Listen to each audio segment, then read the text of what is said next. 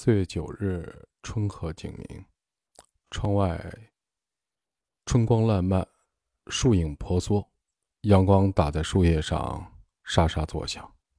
远处有布谷鸟，时起时落的咕咕声。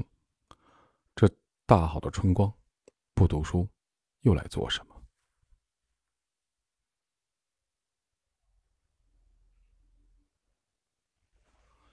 这里是罗小新读书。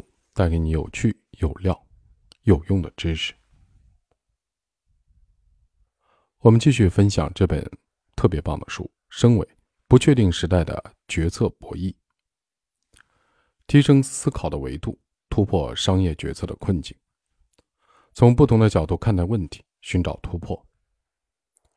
奈飞是一家市值超过两千亿美元的商业巨头，拥有超过一点九亿的全球。付费的订阅用户，业务版图涉及近两百个国家和地区。近几年，奈飞以第二曲线在国内的商业圈闻名。每家组织机构中都有一些出类拔萃的员工，但更多的是一些中规中矩的泛泛之辈。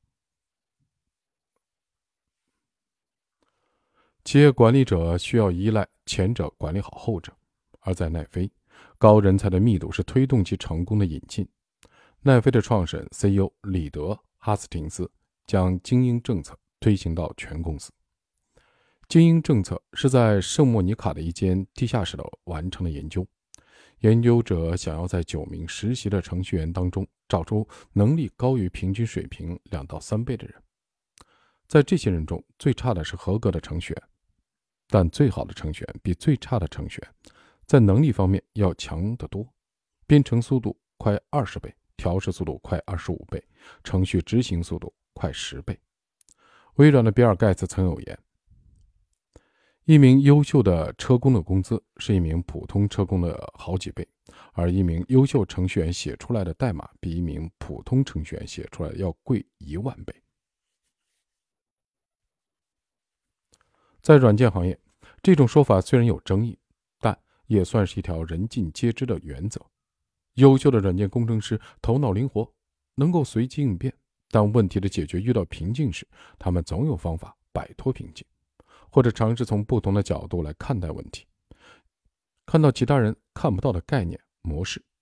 这正是所有的创造性的工作所需要的能力。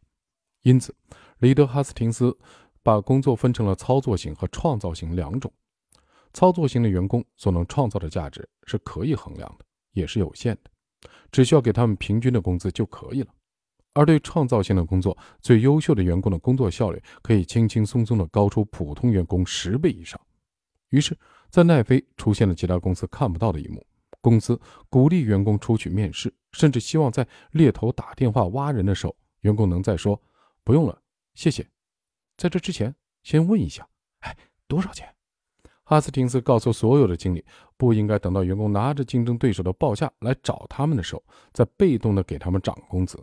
如果员工的价值在涨，而奈飞又不想失去一名优秀的员工，那么就应该主动把他的工资涨上去。如果因为某些原因无法支付全部的工资，就通过裁员增加人才的密度，从而降低成本，而不是削减任何员工的工资。哈斯廷斯坚持认为，从长远来看，在高绩效的环境里，支付市场最高的工资是最节约成本的方式。开源节流是一般公司的策略，而在奈飞，哈斯廷斯直接跳出了这个博弈的框架，雇佣最贵的创造者，让他们为公司创造最高的效率，创造性的解决公司困难问题，为公司开拓全新局面。从博弈的结构的角度来看，奈飞。看到了，在市场中，除了企业之间且与客户之间的博弈，还存在着人才和市场的博弈，并由此做出付出最高的薪酬、招募最优人才的决策。一周刊的故事和奈飞的故事有异曲同工之妙。二十世纪七十年代，中国香港地区的财经杂志非常不景气，销量下降，成本上升，导致印得多亏得多，卖的越不好，杂志社就越想压低成本。而压低成本，质量就会进一步的下滑，质量不高，卖得更差，横竖都是亏损。经济学家张五常看到这种情况，找到一周刊老板谈自己的见解。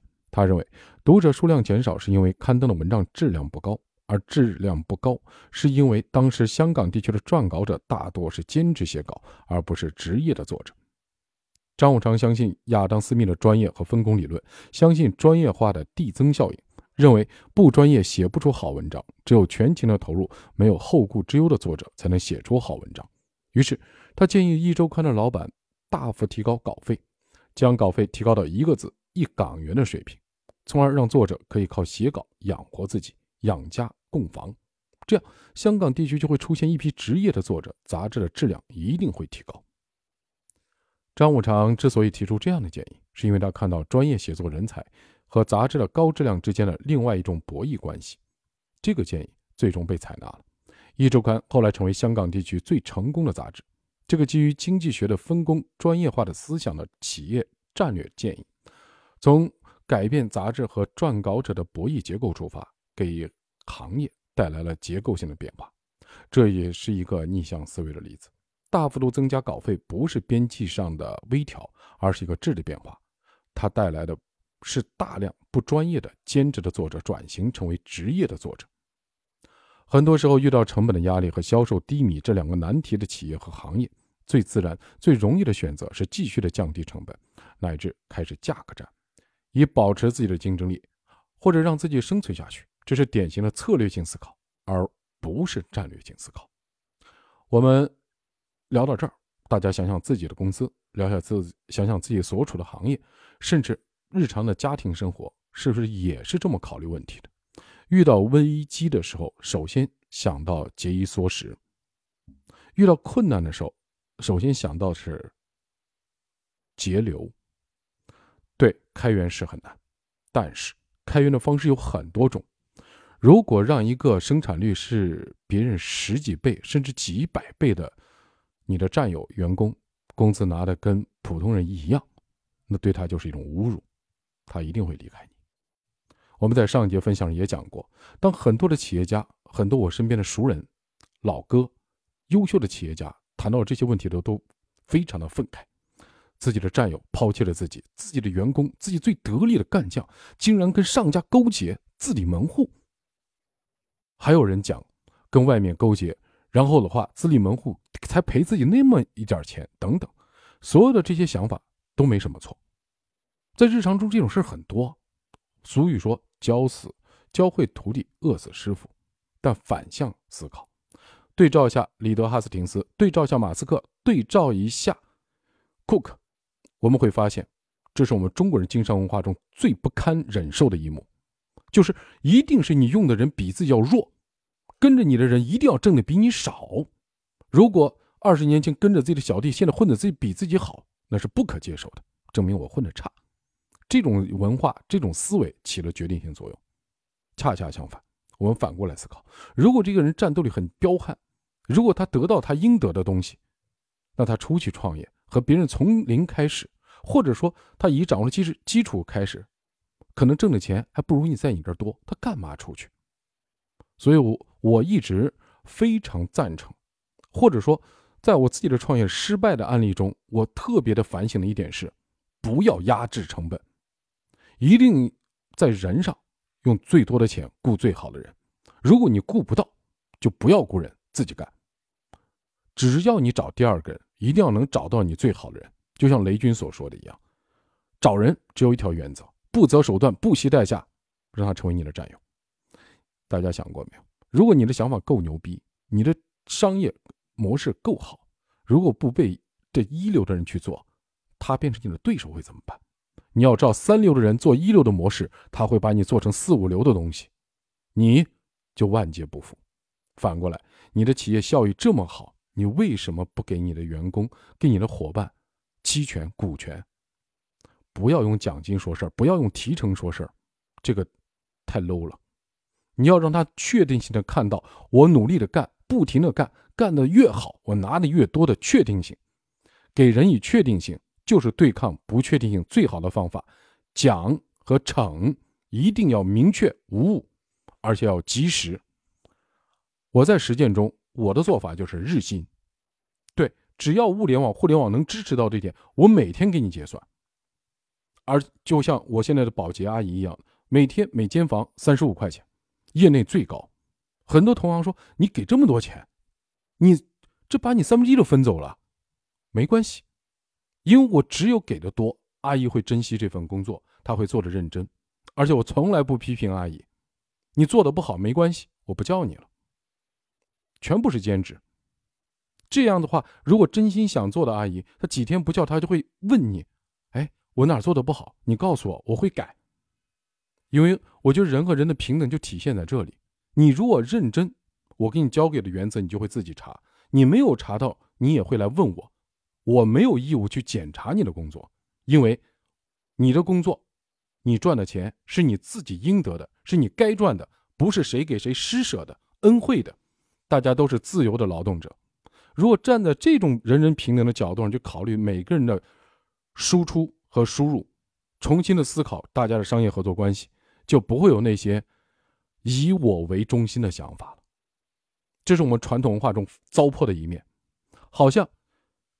单位里一定上级跟下级之间有一种人身依附关系，家庭里也是这样，孩子就必须听父母的。谁说的？无不孝有三，无后为大。但是还有两个不孝，就是一个父母如果言行不得体，子女有指出的义务。这一点在我们传统文化里很少人讲，但这是《论语》的原话。这就是问题，只强调子女的义务，不强调父母的责任，这就是无耻。当然，我也是父母，为什么要这么讲？矫枉过正。企业主也是一样，任何组织的负责人也是一样，你跟所有人是平等的。如果你不能赋能，让他们赚的更多，让他的家庭生活更好，你凭什么做这个 leader？一旦遇到危机，你就开始降工资，那你还不如辞职呢，直接关闭算了。这样的企业，这样的公司，要之何用？你就得让那些真正能干的人赚的比。平行业的平均工资更高，如果像哈斯廷斯这样，你就应该让他赚的最高，否则他一定会被人挖走，否则他一定会自立门户。所以，所有的自立门户，所有跟着你干的人自己干，不是伤心就是伤钱。但根子在哪里？你不能跟大家一起分钱，分钱分不好，万事皆休。当你觉得你的人不行的时候，先反思自己什么地方没做好。如果能跟着你一起。吃的肉比自己干吃的还多，他干嘛要自己出去干呢？也就是说，你要反思一下，你是不是没有达到规模效应？你为什是不是没有达到行业的势能？你是不是踩在了落后的产业里？这是作为一个创始人和领导者要反思的事情。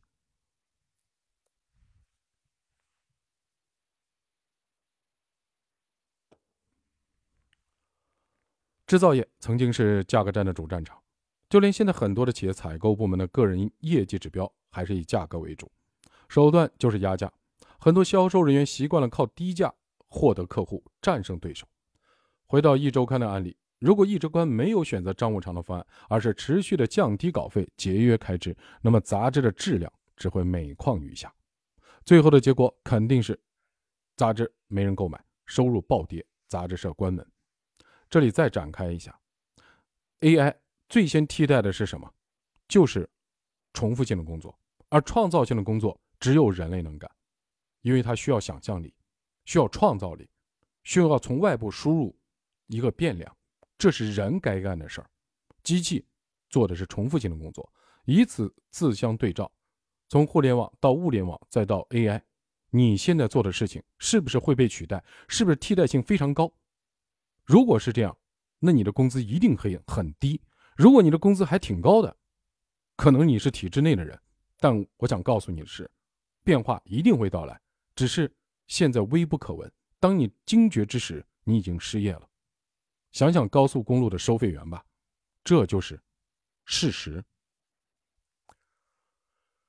打价格战的企业家都有个误区，总以为靠价格战赶走对手以后，自己就可以好好做研发，这是不可能的。事实上，一般现赶走现有对手。且马上会面对新的竞争者、新的价格战，永远不会有喘息的机会，更不可能去做创新。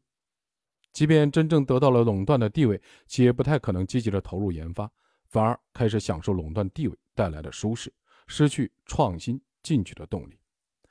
一周刊却反其道而行之，不再拘泥于原有的框架，大幅度的提升人力成本，提高撰稿者的专业性和积极性，给人以职业成长的激励，而不是业绩上的激励，突破了固有的博弈的结构，改变了游戏规则，结果反败为胜。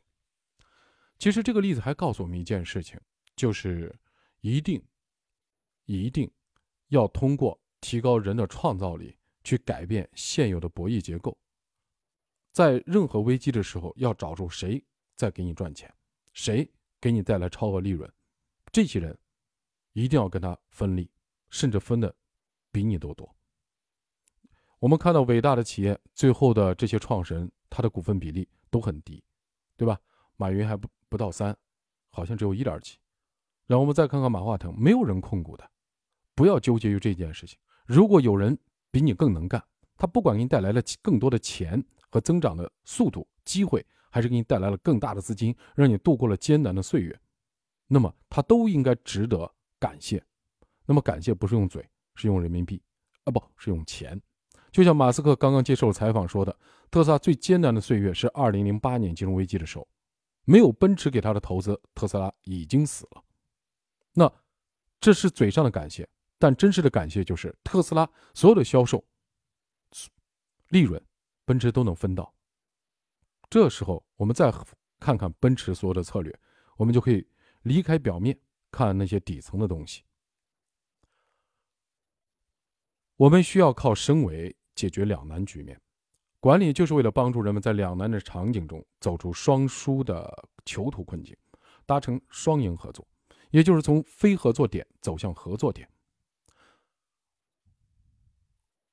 双输是因为所有的博弈方都采用了理性的思维，做了最坏打算。当每个人都做最坏的打算时，整体的结果是均衡了，但最终肯定是一个双输局面。比双输局面更坏的局面是产生了单方输赢的结果，即有赢有输。这是违反博弈博弈论共存共生的初衷的。这里啊，咱们今天分享这本书一直强调博弈论本质。是教大家共生、共存的，而不是讲你输我赢或者我输你赢的。大家对于博弈论的误解就在于，好像一定是讲输赢的。错，博弈论本身是讲共同生存、共同成长。最好的结果当然是双赢，让所有人都赢得利益。根据合作与非合作博弈的理论分成分类，非合作博弈是指不需要强制力就能达成的均衡。合作博弈是指需要强制力，比如合同的约定、制度的监管以及道德制约才能达成的均衡。但博弈的结构的思维方式告诉我们，即便不使用强制手段，也可以达到双赢的结果。所以在管理上，制度和非强制的手段都可以达到均衡效果，而非强制手段在成本和灵活性上更有优势。NBA 从二十世纪的八十年代开始实行工资帽制度。限制每一支球队的工资总额，如果哪支球队超出了工资帽帽子式的帽啊，就要向联盟交纳 NBA 奢侈税。但是，要想达到这个目标，一定要采用工资帽的制度吗？顶尖俱乐部的老板明白，如果一支球队过于强大，会让比赛彻底的失去悬念，本队的球迷和对手的球迷观球的兴趣一定会大减。电视转播收入会减少，奖金会减少，所以存在一支打遍天下无敌手的队伍是不可持续的现象，不仅伤害对手，也伤害 NBA 的整体，更伤害自己。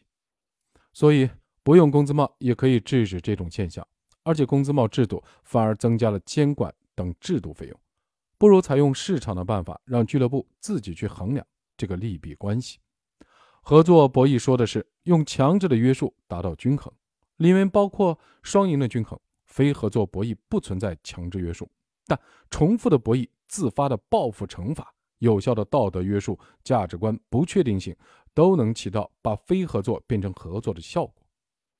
这对于我们说如何利用环境而不是死板的制度来促进社会的和谐进步，发挥公序良俗的作用，是很有启发意义的。好，这一节的直播到此为止，下一节五分钟之后继续。